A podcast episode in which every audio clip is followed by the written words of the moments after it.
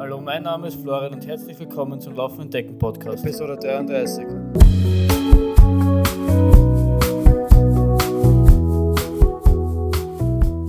Servus, Servus und Hallo zur 33. Folge des Laufenden Decken Podcasts.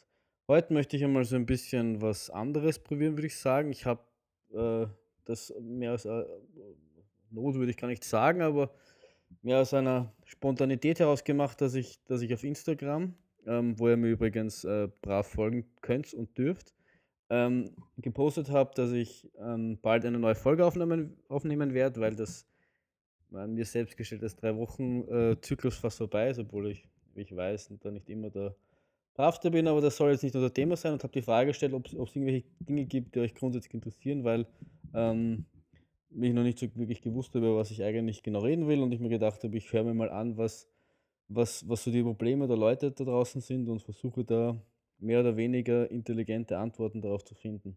Ähm, und siehe da, es sind sogar zwei, zwei haben Fragen gestellt, zwei Fragen wäre übertrieben, weil ähm, es, äh, ein, ein Dings hat eine, ein, ein, einer hat zwei Fragen gestellt und das andere sind eins, zwei, drei Fragen obwohl sie alle ums äh, selbe Thema gehen und dessen, dessen möchte ich mich heute ähm, widmen und habe mir gedacht, vielleicht kann man das, wenn das ja Anklang findet, auch mal in Zukunft nochmal machen. Es gibt ja auf den verschiedensten, auf den verschiedensten Medien, sei es YouTube oder Podcast, gibt es diese, ähm, wie es auf Englisch schon heißt, diese AMAs, Ask Me Anything oder irgendwie Frag mich oder so irgendwie. Keine Ahnung, wie ich das äh, noch nennen werde, aber irgend sowas in die Richtung, wo man mich einfach fragen kann. Ich ähm, weiß zwar nicht immer, ob ich, ob ich, ob ich da, ob es schlau ist, mich zu fragen, aber ich denke mir, ich mache das jetzt schon doch ein paar Jährchen und vielleicht habe ich das ein oder andere äh, schon, den einen oder anderen Fehler vor allem schon gemacht, von dem andere profitieren können. Jo. Ja, lang, lange Rede, kurzer Sinn, kommen wir. Ähm, ich gehe jetzt zufälligerweise, glaube ich, sogar in richtiger Reihenfolge durch, nachdem sie gestellt worden sind, aber ähm, ich hätte die Richtung sowieso gewählt, weil die erste Frage dreht sich grundsätzlich um den ersten Ultramarathon. Also die Frage ist, wie gehe ich meinen ersten Ultramarathon an? Was gibt es bei der Vorbereitung zu beachten? Und auf was soll ich während des Laufes und auf was soll ich während des Laufes beachten? Ähm, ich habe mir da so ein paar, paar Notizen gemacht. Also ich finde, es, es, es, aber das hört, hört man, glaube ich, in vielen Podcasts, es kommt drauf an. Ähm, ich würde sagen, es gibt, wenn es jetzt mal um die Vorbereitung geht, gibt es, würde ich sagen, zwei Richtung, aus der man kommen kann. Wenn man, wenn man einer ist oder wenn man wer ist, der schon mal einen Marathon gemacht hat oder zwei, dann und man stellt sich unter Ultra, ich meine, es ist ja natürlich eine Frage, was man unter Ultra meint, aber ich gehe jetzt davon aus, man, man, man ist nicht gleich verrückt und, und geht vom Marathon auf, auf 100 Meilen oder vielleicht sogar 100 Kilometer, sondern ich würde jetzt davon ausgehen, dass wenn wir von einem ersten Ultra sprechen, dass wir von irgendwas so zwischen 50 und 70 Kilometer sprechen. Da würde ich sagen, wenn ich schon ein, zwei, drei, vier Marathons äh, gemacht habe und, und die Erfahrung gemacht habe, wie das ist, würde ich sagen, dass vom Training her man gar nicht so viel anders machen muss. Ähm, ich glaube, dass man die, die Voraussetzung, die körperliche Fitness hat, das, das zu leisten. Ich glaube, an dem, an dem man mehr arbeiten müsste, wenn man ähm, aus, aus, aus, aus, mit den Voraussetzungen an seinen ersten Runde geht, ist es, ähm, das, sich, ganz, sich auf das Ganze mental zu vorbereiten. Weil was, was wahrscheinlich nicht sein wird, und ich würde davon ausgehen, ähm, und da gibt es natürlich auch wieder zwei Möglichkeiten, mache ich das Ganze auf der Straße, so Zeitrennen oder mache ich jetzt in die Berge. Ich würde jetzt mal eher mich auf die Berge konzentrieren, weil das ist das, oder Berge oder auf Hügel, aufs Hügelige konzentrieren, weil das ist das, auch wo ich die meiste Erfahrung drin habe da würde ich sagen, ist es eben körperlich nicht so viel anstrengender. Man ist halt nur länger unterwegs. Das klingt jetzt irgendwie paradox, aber man ist ja längerer unterwegs in einer geringeren Intensität. Das heißt, auf was man sich einstellen muss, dass man, wenn man, keine Ahnung, so ein 4- bis 5-Stunden-Marathonläufer ist, wo ja die meisten ähm, wahrscheinlich in irgendeiner Weise mal angefangen haben, dann braucht man vielleicht für 50 Kilometer oder äh, so 50 und 55 Kilometer, vielleicht eine Stunde, eineinhalb Stunden, zwei Stunden länger, je nachdem, wie hügelig das Ganze ist. Das heißt, ähm, ich sehe da nicht so sehr das körperliche Pro das Problem, sondern das mentale. Das heißt, man muss ähm, vor allem schauen, dass man ähm, im Training sich ein bisschen auf sich ein bisschen halt drauf oder generell darauf vorbereitet, länger zu laufen und auch im Training, ähm, es es wichtig ist, einfach viel Zeit auf den im im im Englischen sagt man so schön „Time on your feet“, dass man viel viel Zeit halt in in Bewegung, ähm, verbringt. Das muss nicht zwingend immer Laufen sein, sondern das ist auch so 'n bisschen der nächste Punkt. Grad dann, wenn's, ähm, hügelig ist, kann das durchaus auch Gehen sein. Also, grad im im Ultrabereich und wenn man jetzt eher weggeht von den Straßenultras oder Rundenultras, wo definitiv alles durchgelaufen wird, wenn man konkurrenzfähig sein will.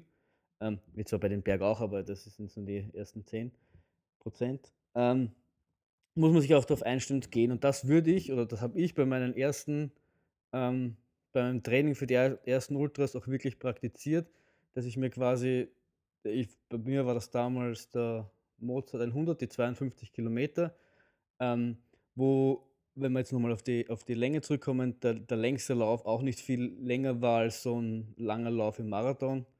Kann mich gar nicht mehr erinnern, aber ich glaube, der längste Lauf war damals 35 Kilometer, so was in die Richtung.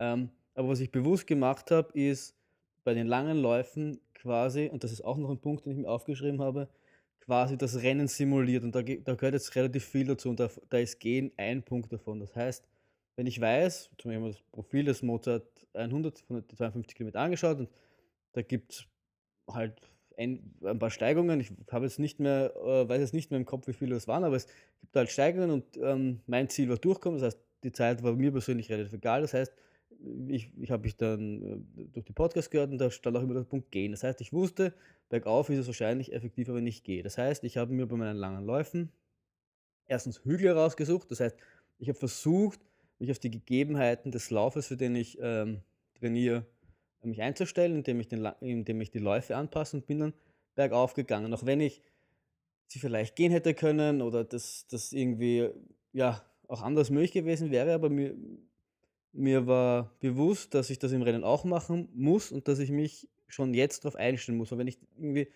ähm, mich für einen hügeligen Ultra anmelde, immer nur auf der Straße laufe und immer nur laufe und es nicht gewohnt bin, auch effektiv und schnell zu gehen, äh, dann werde ich dann im Rennen eventuell Probleme haben. Genau. Und das ist auch so so so 'n Punkt, äh, den ich auch noch anführen wollen würde und das ist, äh, Rennstrategie. Rennstrategie klingt immer so nach das ist nur was für die Topläufer, aber, ähm, ich finde, das ist beim erst bei den ersten Ultras schon wichtig, dass ich dass ich mir überlege: „Was will ich? Will ich nur durchkommen? Will ich eine gewisse Zeit erreichen? Was was braucht's, um diese Zeit zu erreichen?“ Und und so ein bisschen mir das mir das anschaue und dann eine eine eine eine Strategie, das zusammenlegen. Das heißt, in meinem Fall ich versuche das immer so an an an praktischen Beisp ähm, Beispielen anzuführen, um sich das 'n bisschen besser vorstellen zu können. Aber in meinem Fall hat das geheißen, i mir war bewusst, dass mein Ziel war Durchkommen. Das waren 52 Kilometer. Ich habe mir da so von der Zeit her nicht wirklich eine Vorgabe gem gemacht oder nicht wirklich darüber Gedanken gemacht, muss ich ehrlich sagen. Aber mir bewusst, dass ich gelernt habe, man muss äh, es ist effektiver, wenn man bergauf geht, ähm, bergab laufen und das Flache dann halt auch versucht, irgendwie zu laufen. Das heißt wenn ich wenn man so die Rennstrategie als Liste vorstellt, erster Punkt war, bergauf wird gegangen. Dann ein zweiter Punkt ist, ähm, was esse ich während dem Rennen? Weil wenn ich beim Marathon 4, 5, 4,5 Stunden unterwegs bin, glaube ich zwar auch nicht, dass man das schafft, ohne wirklich zu essen, aber das könnte eventuell noch irgendwie funktionieren. Man wird so wahrscheinlich am letzten Zahnfleisch ins Ziel kriechen, aber irgendwie wird das wahrscheinlich noch funktionieren. Wenn man dann allerdings 5, 6, 6,5 Stunden unterwegs ist, wird man wahrscheinlich nicht drum herumkommen, ähm, dass man was isst. Und da habe ich einen Tipp, den ich mir zu Herzen genommen habe. Da gibt's gibt's einen einen einen kanadischen Ultraläufer, der Gary Robbins, ein ziemlich krasser Typ und mit dem habe ich mal 'n Interview gehört und der hat gemeint, ähm, in Sachen Essen sagt er seinen Klienten, dass sie den, äh, langen Lauf am Sonntag quasi als Rennsimulation benutzen sollen. Das heißt, sein Ding ist, man soll pro Stunde 200 Kalorien zu sich nehmen während eines Rennens und, ähm, er gibt seinen seinen Schützlingen auf, diesen langen Lauf am Sonntag zu benutzen, auszuprobieren, was was diese 200 Kalorien sein könnten. Das heißt äh, man probiert einmal Gels aus, man probiert die Art der Gels aus, man probiert irgendwie äh, Riegel aus oder, oder man macht sich selber irgendwas. Das heißt, den langen Lauf wirklich als, im Fall von Essen, als Rennsimulation zu benutzen und schauen, vertrage ich das, weil nur weil ich es ähm, vertrage, wenn ich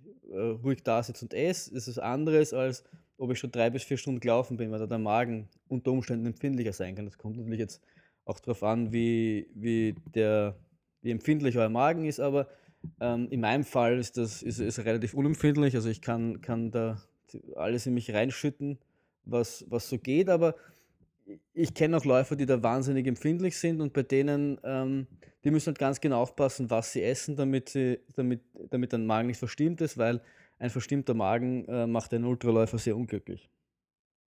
Das heißt, und auch hier nochmal, wie beim Gehen, das Essen wirklich simulieren, im Training ausprobieren.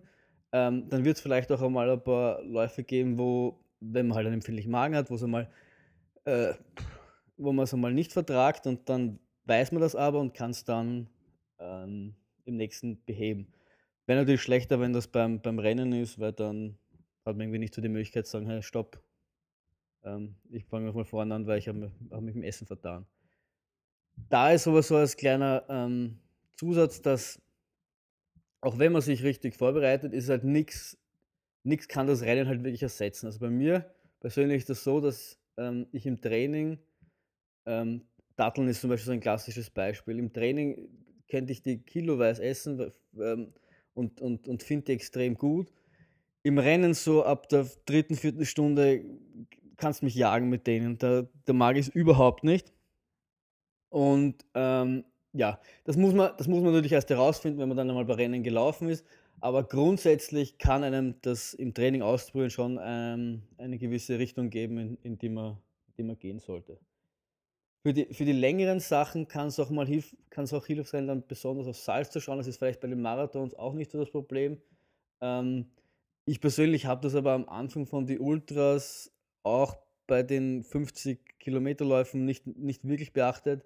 Mittlerweile, wenn es dann so um die 100 Kilometer geht, ähm, sind Salztabletten für mich wichtig. Die nehme ich alle zwei Stunden das kann man auch im Training mal ausprobieren, ob das, ein, ob das für einen einen Unterschied macht. Ähm, ich habe schon gehört, dass angeblich ab, es gibt Läufer, die ab drei Stunden, die sie laufen, Salztabletten nehmen. Ich wollte es nur dazu gesagt haben, das kann man, kann man sicher auch ausprobieren. Genau. Dann kommt es natürlich auch darauf an, wie, wie hügelig das Ganze ist und vielleicht auch, wenn es gar nicht hügelig ist, aber wenn es auch lang ist, können Stöcke ähm, hilfreich sein. Wenn, wenn man jetzt einen Ultra hat, wo man, vor allem wenn alpin ist oder man weiß, man würde die gerne benutzen, weil der Vorteil von Stöcken ist schon, dass, dass sie gerade bergauf einen aufrechteren Gang bieten. Ähm, man, man sackt nicht so, so ein und also diese, die Körpermitte geht nicht, geht nicht so ein und dadurch fühlt man sich länger frisch und ist irgendwie so, ähm, hat so mehr Energie, so ist, so habe ich es zumindest gehört. Und ähm, wenn man sich jetzt dazu entschließt, dass man Stöcke im Rennen benutzen will, auch wenn sie erlaubt sind. Bei den europäischen Rennen sind sie, soweit ich weiß, eh meistens erlaubt. Ähm, dann sollte man auch mit denen trainieren, weil äh, die haben natürlich das Problem, dass genauso, also wenn man dann Essen probieren, probieren soll, ist vielleicht auch noch ein Punkt, den ich, den ich sagen würde. Für mich ist es immer am besten, bergauf zu essen, weil bergauf geht man dann meistens, heißt man ist langsam, da hat man Zeit nach hinten zu greifen und ähm, man hat quasi so eine kurze Pause. Ist auch, man, man ist auch nicht ganz so schnell und das, das, das ist auch viel, für viele für den Magen besser. Wenn man jetzt allerdings Stöcke hat, muss man dann natürlich, ähm, hat man beide Hände voll mit Stöcke. Das heißt, man muss irgendwie Stöcke zusammenklappen oder Stöcke in eine, auf, auf eine Seite tun, um dann eben essen zu können. Und dieses Handling mit Stöcken und Essen und Trinken und so, ähm, das muss man einfach mal ausprobieren. Und da ist es das Allerbeste, das im Training auszuprobieren. Ähm, was, mir was ich persönlich immer als, äh, als Problem habe und hatte, ist, dass ich gerade in Rennen vergessen habe zu essen. Das heißt, wenn es mir gut geht, die ersten drei, vier Stunden esse ich nichts und irgendwann einmal geht es mir schlecht und plötzlich, dann hast du aber irgendwie keinen Gust und irgendwie isst die ganze Zeit nichts. Und deswegen habe ich mir angewöhnt, ähm, dass auf meiner Uhr im, im Dauerlaufmodus, der Sunto, äh, alle 30 Minuten ähm, die Uhr piepst. Und das ist für mich das Signal, dass ich entweder was esse oder was trinke. Und auch da, damit das nicht nur, wenn das jetzt nur im, wenn das nur im Rennen machen würde, würde ich mich irgendwann mal, würde ich das jetzt Piepsen überhören, würde ich wundern, was, was da piepst. Das heißt, ich habe das so eingestellt, dass es bei mir auch im Training piepst. Ähm, ich muss ehrlich dazu, dazu sagen, mittlerweile höre ich es nicht, auch nicht immer. Aber es ist schon so, dass ich, wenn ich dann ähm, abgelenkt bin, weil ich gerade an irgendwas anderes denke, weil der Anstieg gerade steil ist und plötzlich piepst, weiß ich erstens, dass wieder eine halbe Stunde vorbei ist. Und zweitens ist das schon so das Ding, ah, habe ich eigentlich in der letzten halben Stunde was gegessen oder was getrunken. Das hilft mir persönlich daran zu denken. Ich habe das zugegebenermaßen vor dem ersten Ultra nie verstanden, wie man auf das vergessen kann, weil ich mir dachte, das ist doch das Simpelste der Welt. Aber äh, ich durfte selber oftmals schmerzhaft erfahren, dass das wirklich ein Problem sein kann. Genau. Das heißt, auch, auch, auch hier bei den, äh, bei den Stöcken und auch bei dem, wie oft man isst, Simulation, Simulation, Simulation. Das heißt wirklich, und das ist das, was ich, was ich von diesem äh, Gary Robbins Interview mitgenommen habe, wirklich diesen langen Lauf als Rennsimulation benutzen. In dem Equipment, was man äh, am Rennen, im, im Rennen tragen will, mit den Schuhen, mit der Ausrüstung, mit dem Essen, mit dem Trinken, äh, in der Strategie, in der man das laufen will. Wenn das jetzt heißt, dass der lange Lauf deswegen länger ist, ähm, weil man halt mehr geht, als man vielleicht könnte, weil wenn man jetzt einen langen Lauf macht von 25 Kilometer, kann man sicher mal ein paar Steigungen rauflaufen, die man in 50 Kilometer raufgehen würde. Aber wirklich mit dem Mindset reingehen, dass das eine Trainingssimulation sein soll. Ich habe ganz am Anfang gesagt, was ist, wenn man, ähm, äh, wenn man nicht so diesen Background hat und schon paar Marathons gelaufen bin, wie ist, ist dann der erste Ultra? Ähm, dann würde ich aber auch generell sagen, gerade für so 50, 52, 55 Kilometer, da ist nicht so viel Unterschied wie zum, wie zum Marathon. Ich persönlich hab, bin auch äh, der Meinung, dass so ein 50 Kilometer Lauf irgendwie leichter ist als, als ein Marathon, weil er halt weniger intensiv ist. Man muss sich halt natürlich darauf einstellen, dass er länger ist, aber ja, vielleicht kommt das auch schon aus dem Ding heraus, dass ich jetzt mit längeren nicht mehr so das Problem habe, weil ein 5-Stunden-Lauf jetzt mich, mich nicht mehr sonderlich abschreckt. Aber ich finde es halt leicht. Und ich finde, dass man damit mit normalem Marathontraining eigentlich äh, relativ gut hinkommt.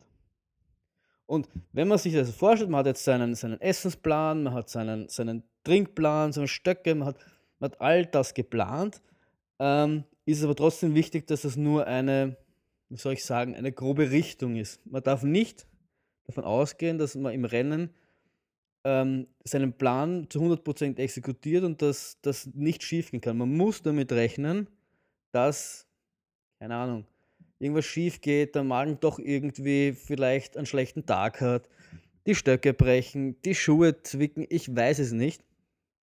Man muss trotzdem anpassbar. Man muss trotzdem ähm, anpassen und adaptieren. Man sagt auch immer, dass dass Ultraläufer Problemlöser sind. Die, die, die haben ein Problem, das, das akut da ist, mit dem sie vorher so vielleicht nicht ganz gerechnet haben. Ähm, und dann versuchen sie, es, versuchen sie es zu lösen. Was, was, was ich auch immer wieder höre und lese, was auch so ein bisschen mit Erfahrung kommt, ist einfach, sich vorher zu überlegen, was kann alles passieren und dann, was würde ich tun, wenn, äh, wenn das auftritt. Muss ich sagen, habe ich persönlich nicht gemacht. Das kommt bei mir eher durch Fehler machen. Ich weiß einfach schon Dinge, die, weiß einfach durch die Erfahrung schon Dinge, die schief, gehen können und was ich dann so, so mache. Meistens ähm, gibt es auch so, auch so ein Ding, was ich immer sage, es gibt, es gibt, äh, warum es dir in einem Rennen, Rennen schlecht geht, kann irgendwie drei, aus drei Ursachen gehen. Entweder bist du schnell, du hast zu wenig gegessen oder du hast zu wenig getrunken. Und ähm, was, was sich auch immer hilft, ist quasi so, so, so Checklisten zu machen, die man, die man durchgeht. Sei es nicht nur vorm Rennen, ob ich alles mit habe, sondern auch während Rennen, was ich alles mache, äh, wenn es mir schlecht geht. Erstes ist was trinken, zweites was essen und drittes ist langsamer werden. Und eins von, eins von denen oder die Kombination von denen ist wahrscheinlich das Problem. Und wenn ich an den Stellschrauben drehe, wird es mir irgendwie besser gehen. Dass das vielleicht heißt, dass man nicht das Rennen hat, das man erwartet hat oder dass, dass es vielleicht mal für eine Stunde nicht angenehm ist oder so das ist dann so, das gehört dazu. Nach jedem Tief kommt man hoch und das ist äh, Teil der Faszination ähm, Ultramarathon. Aber man lernt einfach, dass es weitergeht und dass ein Tief einem nicht umhaut. Und das ist vielleicht auch so der nächste Punkt. Ähm, man darf nicht mit der Erwartung reingehen, dass alles gut ist. Also man, man hört das auf den Interviews, ich hatte das perfekte Lauf, den perfekten Rennen. Und mir mir ging es kein einziges Mal schlecht und im Nachhinein mag das so wirken und das mag äh, ein sehr optimales Rennen gewesen sein. Aber auch bei denen gab es Momente, wo die nicht so gut waren. Die kommen, die werden kommen und am besten ist sogar, man freut sich in gewissermaßen darauf und man begrüßt das. Das ist, ähm, das gehört dazu, das ist, im, das ist im Leben so und das ist im, im Ultramarathon auch so. Und man darf nicht ins Rennen gehen und schon gleich an die volle Distanz denken. Das ist, ist, gehört für mich so auch zur, zur mentalen Vorbereitung dazu, dass man ähm, wenn, wenn man das mag, so auch ein bisschen die Strecke kennt, damit man weiß, was wann auf einen zukommt. Ähm, aber was bei mir immer wunderbar funktioniert, ist, sich das Rennen in Segmente zu unterteilen. Und die einfachste Einteilung von Segmenten ist einfach von Laberstation oder Verpflegungsstation zur Verpflegungsstation zu denken. Das heißt, das sind meistens Distanzen, die relativ überschaubar sind, so, keine Ahnung, 6, 7, 10, 12 Kilometer. Das kann natürlich in den Bergen auch mal ein bisschen länger sein, aber das ist dann, das ist dann auch okay, da muss man sich einfach darauf einstellen und das gehört dann halt auch dazu, dass man sich so ein bisschen die, das Streckenprofil anschaut und dann, wenn man sieht, aha, von der Laberstation der Laberstation ist so viele Kilometer, da sind aber relativ viele Höhenmeter dabei zum Beispiel, da muss ich mal darauf einstellen, dass das, dass das länger braucht. Aber ich will nicht persönlich am Anfang schon ans Ende denken müssen, sondern von Laberstation zu Laberstation. Bei jeder Laberstation habe ich so persönlich so ein, für mich ein, ein, ein Vorgehen. Das heißt, ähm, zuerst mal selber trinken, dann trinken nachfüllen, dann selber essen, dann Essen nachfüllen. Und da auch so, wenn wir bei der, bei der Checkliste vorher waren, da auch so ein bisschen, vielleicht auch aufschreiben. Also es, es, es, ich habe auch letztens eine Dokumentation über besagten Gary Robbins gesehen. Der ist den Barclay-Marathon gelaufen, weiß nicht, ob man da laufen sagen kann. Das ist meines Wissens nach der brutalste Ultramarathon, den man tun kann. Und der versucht den schon seit den gibt es seit 25 Jahren und da haben irgendwie nur 14 Leute gefinisht. Da gibt es eine relativ geile Dokumentation darüber. Zwei sogar, einmal der Barclay Marathons auf Netflix und äh, Where Dreams Go to Die. Das Porträt, porträtiert eben den Gary Robbins. Und der hat sich auch fürs, für, der, für sein, der, der, kommt, der muss man so eine Runde laufen und dann kommt er halt wieder zurück zum, zum, zum Ausgangspunkt und dort hat, hat er so ein riesen Zelt, wo halt all seine Sachen sind, die er sich halt dann für die nächste Runde äh, vorbereitet hat. Und der hat sich auch eine Checkliste im Zelt aufgehängt, wo drauf steht, was er alles beachten muss, was alles unbedingt machen muss, damit er weggehen darf. Weil er weiß, dass wenn er nach acht, neun Stunden, die so eine Runde dauert für ihn, ähm, wieder zurückkommt, dass er ein bisschen mental nicht ganz auf der Höhe ist und deswegen sich diese Liste gemacht hat. Das macht er check, check, check, check, check. Und erst wenn er diese Liste durchgearbeitet hat, dann geht er los. Und ich persönlich habe halt schon so mein Labestationsritual, aber wenn euch das hilft, dann macht es auch einfach eine wirkliche Checkliste, euch ausdrückt und auf der Labestation äh, durchgeht, ob ihr eh an alles gedacht habt. Und äh, dadurch schaffe ich es persönlich immer, also dieses nach von Labestation zu Labestation denken, ähm, mir auch nicht Gedanken zu machen über was, was irgendwie in drei Stunden kommt, weil das kostet mir persönlich nur Energie.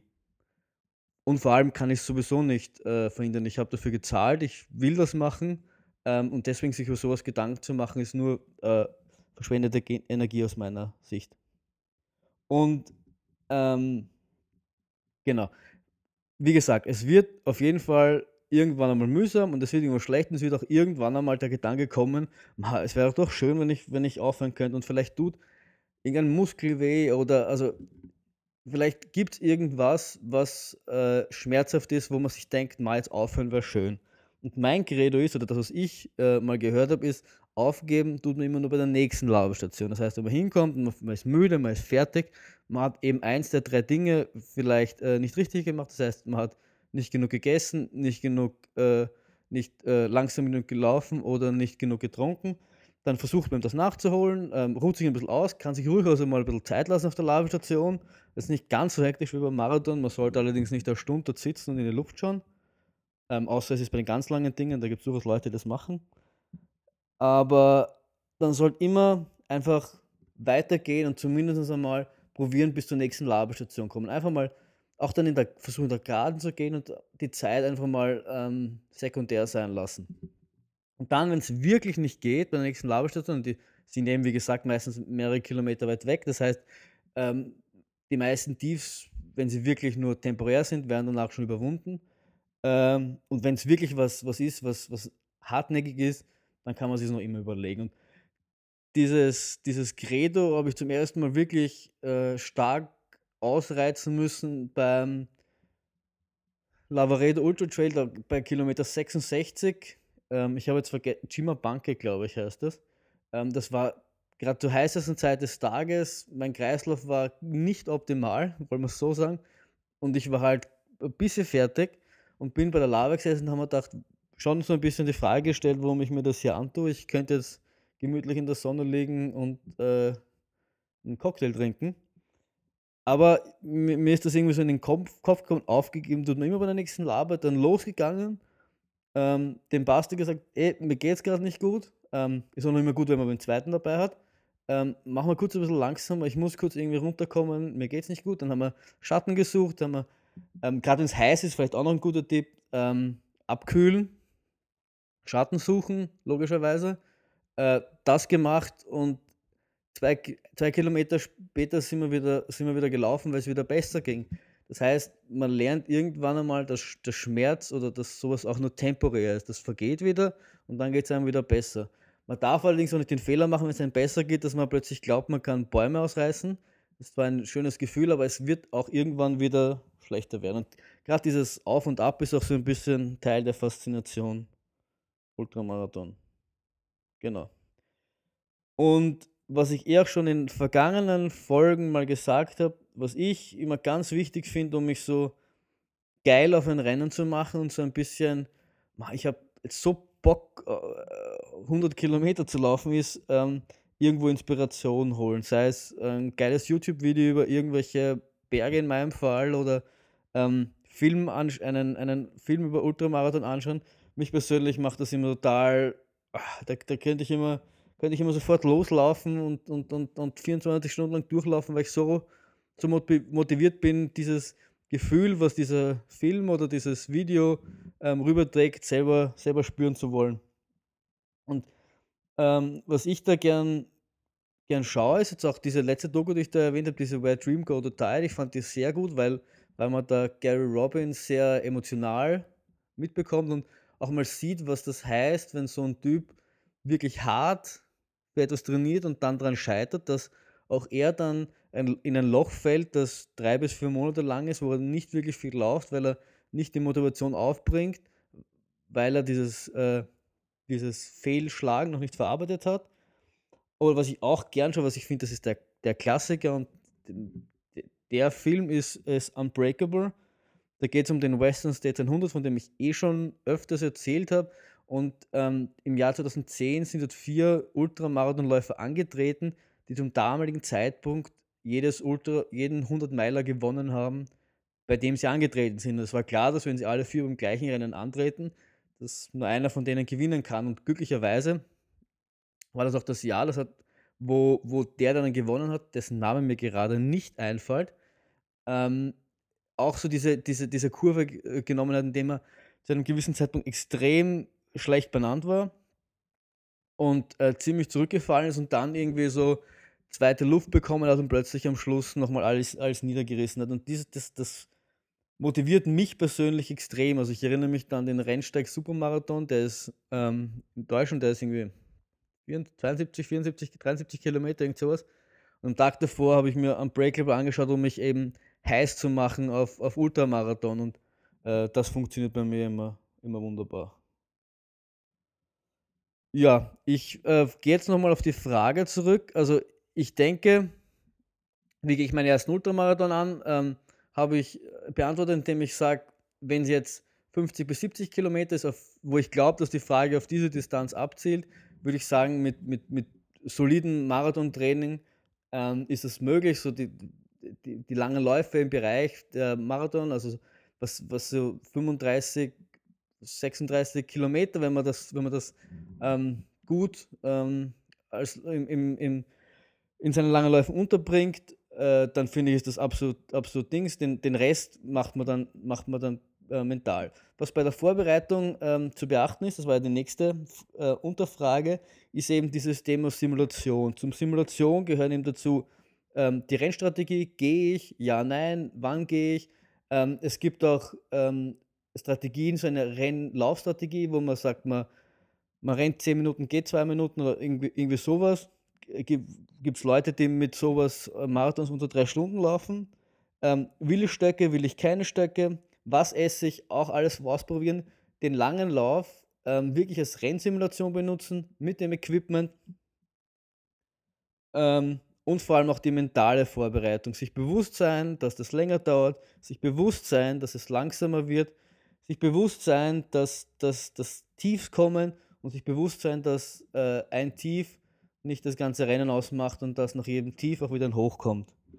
Versuchen, die, ähm, das Rennen in, zu unterteilen, von Labestation zu Labestation, nicht an das denken, was kommen wird äh, in drei bis vier Stunden, sich versuchen, auf den Moment zu konzentrieren, Checklisten haben, Checklisten haben für äh, die Vorbereitung, was nehme ich mit zum Rennen, wenn ich reisen muss, was muss ich bei einer Laberstation beachten? Und was muss ich tun, wenn es mir, mir eventuell schlecht geht. Vielleicht sich vor Inspiration holen, das können Magazine sein, wie das Trail-Magazin oder, oder Filme oder YouTube-Videos oder andere Podcasts oder was, was es auch immer für, für einen ist, sich Inspiration, Inspiration Inspiration holen, so dass ich es rauskriege. Und das Aller, Allerwichtigste ist Spaß haben.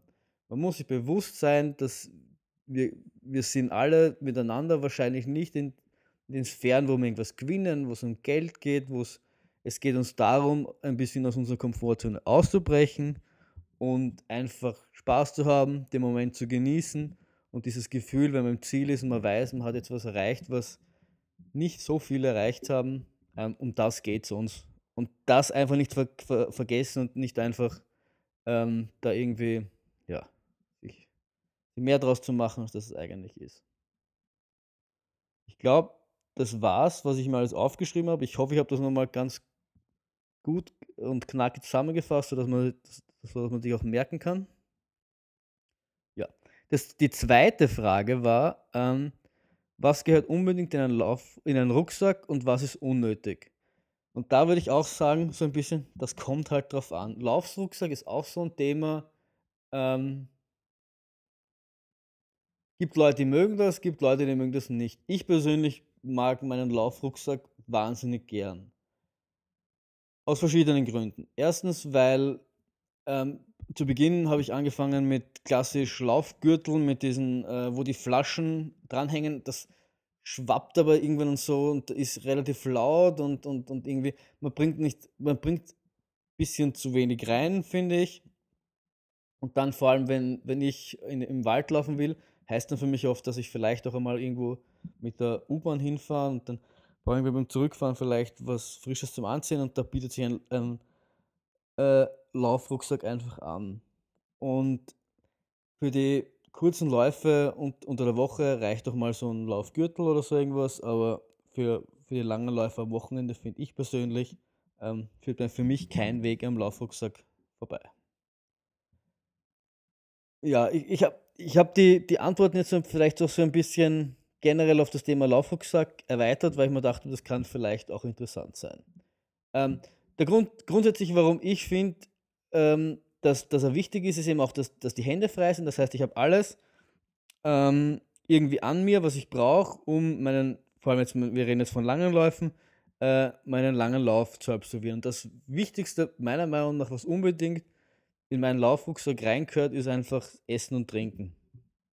Und ähm, dieses Essen und Trinken sollte meiner Meinung nach so in einen Laufrucksack reingehen, dass ich den Laufrucksack nicht runternehmen muss, um an mein Essen oder mein Trinken zu kommen. Das ist mir persönlich das Allerwichtigste. Ich bin persönlich kein Fan von diesen, ähm, ähm, na, jetzt fällt es ein. Ich habe meine, meine, meine Flaschen gern vorne, sodass ich sehe, wie viel ich drinnen ist. Das erinnert mich immer daran, dass ich, dass ich was trinken muss. Das kommt, wie ich auch schon vorher gesagt habe, daher, dass ich dann oft was vergesse. Genau diese Blasen, die, die, die da hinten sind, wo man diesen Schlauch hat, der, der, der nach vorne geht, wo, an dem man dann saugen kann. Erstens finde ich das, dieses Saugerding etwas anstrengend und zweitens weiß ich dann nie, wie viel noch wirklich hinten ist. Und durch, dadurch, dass nur so dieses Ding relativ klein ist, ähm, vergesse ich dann irgendwie drauf, dass ich eigentlich auch Wasser mit habe. Und wenn das, wenn das vorne, vorne relativ äh, dominant ist, dann denke ich einfach dran. Dann weiß ich auch, wie viel noch da ist und kann auch planen, weil ich kenne bei meinen klassischen Laufrouten schon, ähm, wo ungefähr die Wasserstellen sind und wenn ich dann in die Nähe einer Wasserstelle komme, kann ich dann kurz einmal schauen, ah, das ist nicht mehr ganz viel da, ich trinke es halt aus und äh, hole mir noch Wasser. Gerade im Sommer ist das, finde ich, wahnsinnig, wahnsinnig wichtig. Und es haben eh schon die meisten äh, Laufrucksäcke, aber das Essen halt normalerweise nicht vorne Platz, sondern wahrscheinlich irgendwo Seite oder hinten. Und ich persönlich finde es sehr unpraktisch, ähm, eben meinen Laufrucksack runterzunehmen. Das heißt, ich will, die, die Seite, dass die Seitentaschen so sind, dass ich direkt an mein, mein Essen rankomme. Ähm, weil es auch im, im, im, Rennen wahnsinnig unangenehm ist, sein Laufrucksack, das kostet einfach Zeit. Das Runternehmen und, und aufmachen und rein und raus und Dings, das kann man wahrscheinlich nicht im Gehen machen ähm, und dadurch kostet Zeit. Und das ist auch, was ich vorher gesagt habe, wenn man das dann halt im Laufrucksack ähm, deponiert, sollte man so deponieren, dass man rankommt und das muss man dann auch testen, ob das wirklich dann während dem Bergaufgehen, wo ich jetzt meistens esse, wirklich so praktikabel ist, dass ich da, da rankomme. Und auch da, das Allerwichtigste ist einfach ausprobieren, ausprobieren, ausprobieren. Ich versuche meistens meinen, meinen Laufrucksack auf das Notwendigste zu reduzieren. Also wenn ich jetzt einen langen Lauf starte, dann ist da drinnen Essen. Da ist zugegebenermaßen ein bisschen mehr drinnen, weil ich äh, ein bisschen verfressen bin und lieber ein bisschen mehr mit habe, also ein bisschen weniger. Da ist was zum Trinken drinnen. Vielleicht noch meine Stöcke, obwohl ich da mittlerweile, ähm, ich habe bis jetzt noch kein ähm, gutes System gesehen, wie man die Stöcke wirklich vorteilhaft im Rucksack verstauen kann. Und jetzt gibt es von Compress Sport so diese, ähm, ich sind keine Gürtel, sondern so, auch so für, für, für die Hüfte, was man, wo, man, wo man reinschlupfen kann, wo man die Stöcke dann hinten einklemmen kann. Klingt irgendwie jetzt relativ blöd, ich kann das nicht genau erklären. Aber gibt es in der UTMB Edition, vielleicht kann man dann noch Compress Sport UTMB Edition, UTMB Edition, vielleicht findet man das dann. Und da kann man seine Stöcke transportieren, transportieren und kann die relativ äh, leicht ähm, rausnehmen und wieder reintun. Das finde ich, find ich wahnsinnig praktisch, weil im Rucksack war das, ich habe so einen Salomon-Rucksack, war das so hinten drin und das war zum Reingeben wahnsinnig mühsam und deswegen habe ich es dann meistens relativ lang getragen. Ähm, das wird aber auch irgendwann unangenehm, weil man eben die Hände für was anderes, was anderes braucht. Und ähm, genau, und deswegen einfach ausprobieren, ausprobieren, ausprobieren. Ähm, wo gebe ich das Essen rein? Ähm, genau. Und genau, ich war dabei, was zu sagen, was ich noch zu den langen Läufen mitnehme. Genau, meistens im Winter noch ein bisschen Ersatzgewand, weil ich auch bei der Kleidung ähm, etwas minimalistischer unterwegs bin und nicht immer ganz so viel anhabe und deswegen mir immer denke, gerade wenn es dann windig ist oder Schnee, Schnee, Schnee schneit, dann nehme ich lieber extra was mit und falls mir dann doch kalt ist, ähm, ziehe ich es dann einfach an. Mehr ist dann eigentlich, ah ja, und, und Geldbörsel. Ich habe immer ein Geldbörsel mit, falls mir wirklich irgendwas ausgeht, mir irgendwas, irgendwas passiert, ähm, dann kann ich mir unterwegs was kaufen. Ja, und mein Handy ist im Rucksack. Mehr ist, eigentlich, mehr ist es eigentlich nicht bei, bei den langen Läufen. Ähm, ja, das ist es eigentlich. Genau. Und bei den Rennen ist das natürlich was anderes. Bei den Rennen ähm, muss man dann teilweise auch Pflichtausrüstung mitnehmen auch da würde ich halt schauen, äh, dass man mit, mit so wenig wie möglich auskommt. Ähm, und ja, die muss man sowieso, also die, um die kommt man sowieso nicht drumherum. Was finde ich beim Laufrucksack so das Allerwichtigste ist, ist einfach, wie er passt. Also ich bin, ich war früher ein relativ großer Salomon-Fan und ich finde noch immer vieles gut, was sie machen, aber vieles natürlich auch wahnsinnig überteuert. Aber ich finde einfach, die Laufrucksäcke machen sie so gut wie, wie keine andere Marke. Dies, die, diese, diese Salomon-Rucksäcke schmiegen sich einfach so an, an, an den Körper an und bewegen sich einfach nicht. Das habe ich so bis jetzt noch von keiner anderen Marke gesehen. Und ich, abgesehen davon, dass ich finde, dass sie auch am besten ausschauen, finde ich auch, dass sie dieses, dass du alles eben relativ einfach ähm, erreichen kannst, ohne dass du, ähm, dass du den Rucksack runternehmen musst habe ich so nur in per, so irgendwie nur bei, bei Salomon gesehen. Ich weiß, dass, dass für diese ganzen Wüstendinger äh, Raid Light relativ beliebt ist. Ich finde, dass die blöd ausschauen, aber ansonsten kann ich zu denen noch nicht so viel sagen. Ich hatte auch irgendwann einmal einen Ultimate Direction, der hat allerdings nicht ganz so gut gepasst. Also ich finde, diese, diese Salomon-Dinger passen einfach gut und halten noch wahnsinnig lang. Also man kann, man kann bei vieles über Salomon schlecht reden, aber die Rucksäcke, auch wenn sie äh, nicht die günstigsten sind, die halten einfach. Also meinen, ich hatte bis jetzt zwei Salomon-Rucksäcke. Der erste hat 170 Euro gekostet, aber der hat drei Jahre gehalten und ich bin wirklich viele, viele Kilometer damit gelaufen, weil ich zu der damaligen Zeit, glaube ich, jeden Lauf mit Laufrucksack gelaufen bin, einfach weil ich auch irrsinnig oft, wenn ich in der Stadt laufe und äh, keine Ahnung, meine, meine Laufrunde mit, mit, mit Einkaufen verbinde, dann äh, packe ich die Sache in einen Laufrucksack. Das heißt, ich finde den einfach so auch wahnsinnig praktisch und äh, da hab, ist einfach viel in Verwendung. Und dann, dann zahlt sich das einfach vollkommen, vollkommen aus und da, da, da sollte man meiner Meinung nach bei Qualität einfach nicht sparen. Den zweiten Salomon-Rucksack, den ich habe, das war irgendein Vorjahresmodell damals, der hat nur 80 Euro gekostet und begleitet mich jetzt auch schon seit zwei Jahren, glaube ich. Also das zahlt sich echt aus. Genau, und das Wichtigste ist einfach damit probieren, damit trainieren und das einfach, einfach ausprobieren. Was ich, ja, was ich unnötig finde, ich, ich weiß gar nicht, was ich so wirklich, ja die zweite, die, die Nachfrage nach dem, ich weiß ehrlich gar nicht so wirklich, was ich, was ich unnötig finde, ich Blasen, weil ich finde, die nehmen dann nur Platz weg, die sind irrsinnig umständlich, wenn es heißt nachfüllen, das heißt jetzt beim Trainingslauf, wobei es dann noch nicht ganz so schlimm ist, weil du kannst die Uhr stoppen. Aber auch im Rennen finde ich die wahnsinnig unpraktisch, weil, weil das rausnehmen und dann hast du vielleicht noch die Pflichtausrüstung drinnen und dann musst du dich durch die Pflichtausrüstung kramen, weil es irgendwie dieses Blasending raus und dann, wenn du jetzt diesen Helfern das irgendwie gibst, das ist alles, ich finde die wahnsinnig unpraktisch. Ich finde Flaschen vorne, das ist zack, zack, das ist draußen hingeben, dann hast du oft auch mal so neben diesen Flaschenhalter, so kleine Flaschen, wo ich mir dann immer, also kleine, ähm, nicht Flaschen, sondern so kleine Behälter, äh, so kleine Pockets, wo du dann, wo ich dann immer meine Salztabletten rein tue oder mein, auf der anderen Seite meine, meine GoPro, damit ich die schnell rausnehmen kann. Das heißt, ich, das ist irrsinnig praktisch, dass ich irrsinnig viele Dinge schnell, zu, schnell zugreifen kann. Deswegen weiß ich nicht, was ich wirklich not, un, un, unnötig finde, ich, wenn, wenn was mich am meisten stört, ist, wenn zu wenig Taschen sind. Das ist genauso wie bei einer Laufhose. Ich weiß nicht, ob ich das schon mal erwähnt habe. Aber ich mag es einfach, wenn viele Verstaumöglichkeiten sind, ähm, sodass ich, dass ich alles eben greifen kann, ohne dass ich, oder dass ich den Rucksack runter tun muss. Ich weiß, ich habe das jetzt schon oft gesagt, aber das ist, das halt, finde ich, wahnsinnig, wahnsinnig wichtig, weil das halt wahnsinnig viel Zeit spart und es dir die Möglichkeit gibt, alles im Laufen zu machen. Ähm, ich habe zuvor gesagt, dass, dass man, wenn man isst, dass man vielleicht das im Bergauf gehen macht, weil das ruhiger ist, weil, weil man da ein bisschen runterkommt und weil man dann nicht so schnell ist. Aber man kann das, ich kann das mittlerweile durchaus auch im Laufen nach hinten greifen, aufmachen, Papier wieder verstopfen, also irgendwo reintun, weil am, am, am Trail haut man keine, keine Papierlen. Ähm, und, und essen, das funktioniert alles, alles im Laufen, in, ohne dass ich die Pace ähm, mit in der Pace nachgeben muss. Und das ist einfach wahnsinnig viel wert. Und das ist meiner Meinung nach das, ähm, das Wichtigste an einem Laufrucksack. Auch wenn das jetzt so nicht per se die Frage war. Ja, ich hoffe, ich schaue nochmal auf meinen Spickzettel. Aber genau. Was ich halt mittlerweile gelernt habe bei den Stöcken nochmal, eben, ich finde, die Stöcke im Laufrucksack geben, ist, das passt nirgends.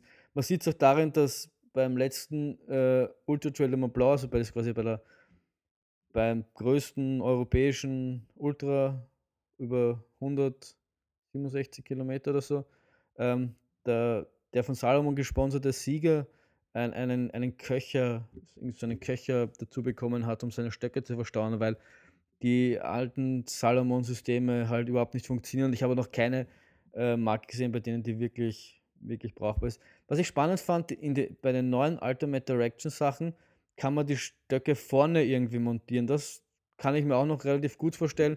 Mich würde halt interessieren, ob die Arme dann, ob die Stöcke dann irgendwie und die Arme sich irgendwie in die Quere kommen, aber das weiß ich nicht, damit habe ich keine Erfahrung. Vielleicht hat irgendwer Erfahrung damit und lasst mich wissen, dass das irgendwie super ist oder nicht so gut ist. Ähm, aber ansonsten, ja, also das nochmal zusammengefasst, ähm, was gehört unbedingt in einen Laufrucksack? Essen und Trinken. Das ist das Allerwichtigste. Essen, Trinken, ähm, möglicherweise vielleicht noch Salztabletten, am besten alles vorne, sodass das alles äh, leicht zugreif äh, dass man das leicht zugreifen kann. Hinten ein bisschen Ers Ers Ersatzbekleidung, falls man vielleicht mit U-Bahn zurückfährt oder so. Ähm, es gibt ja auch die Laufrucksäcke in unterschiedlichen Größen. Ich persönlich bin kein Freund davon, drei unterschiedliche Laufrucksäcke zu besitzen, weil sie im Endeffekt alle dasselbe tun. Ähm, das heißt, ich würde mir persönlich einen nehmen, den ich auch zu so gut wie allen Rennen äh, benutzen kann. Das heißt, wo auch bei so gut wie allen Rennen die Pflichtausrüstung reinpasst. Ähm, das Einzige, was dann bei den Trainingsläufen ist, dass halt das Hauptfach leer, so gut wie leer ist, aber ich persönlich stört das nicht. Es gibt auch welche, wo es quasi so hinten, ich rede jetzt hauptsächlich von Salomon, aber wo du hinten quasi kein Hauptfach hast und nur die Taschen auf der Seite hast.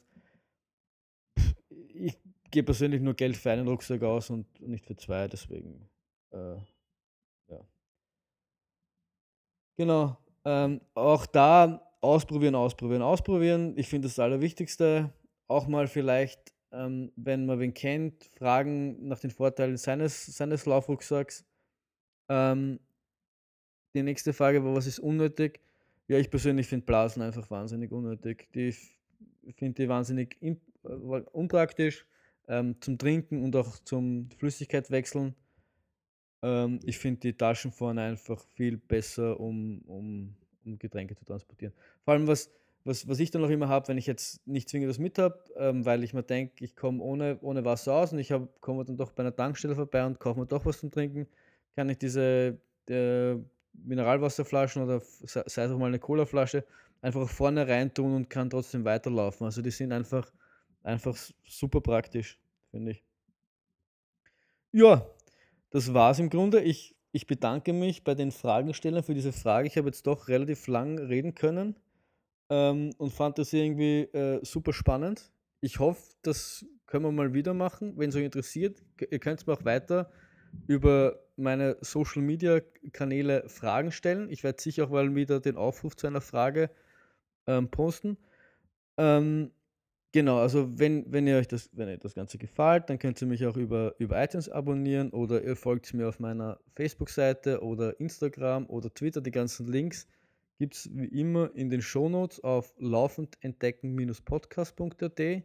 Dort wird es auch immer über die neuesten, ähm, dann habe ich immer die neuesten Folgen gepostet und falls ihr nicht so Social Media affin seid und lieber auf, auf Good Old E-Mail zurückgreifen wollt, gibt es auch einen Newsletter, bei dem ihr euch abonnieren könnt, sondern ich schicke nicht kein Spam aus oder so, sondern nur wenn eine neue Folge online kommt, bekommt ihr eine E-Mail mit dem Text und dann wisst ihr, aha, da gibt es eine neue Folge, ich kann sie wieder runterladen, wenn ihr nicht abonniert seid.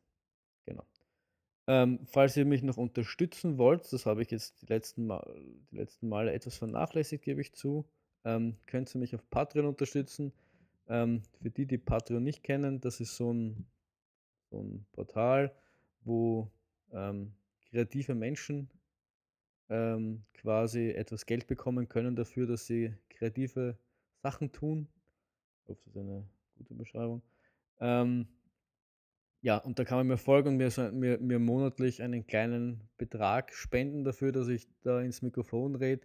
Ich will wirklich nicht reich werden, aber es, ich habe mal gedacht, es gibt halt schon Serverkosten. Es würde mich halt freuen, wenn da ein, ein gewisser Betrag zustande kommt, dass das Ganze zumindest äh, selbst finanziert. Es gibt vier Patreons, sagt man da, mittlerweile, bei denen ich mich natürlich herzlich bedanken will, dass sie mich jetzt schon unterstützen. Ähm, ja, ansonsten freut es mich, wenn ihr irgendwas Wertvolles aus dieser Folge genommen habt. Wenn euch, wenn ihr irgendwas findet, dass ich, oder wenn ihr anderer Meinung seid, sagen wir so, zu dem, was ich gesagt habe, oder wenn ihr irgendwas hinzufügen wollt, könnt ihr mir einfach kommentieren. Ähm, und wir hören uns dann in drei Wochen wieder. Tschüss.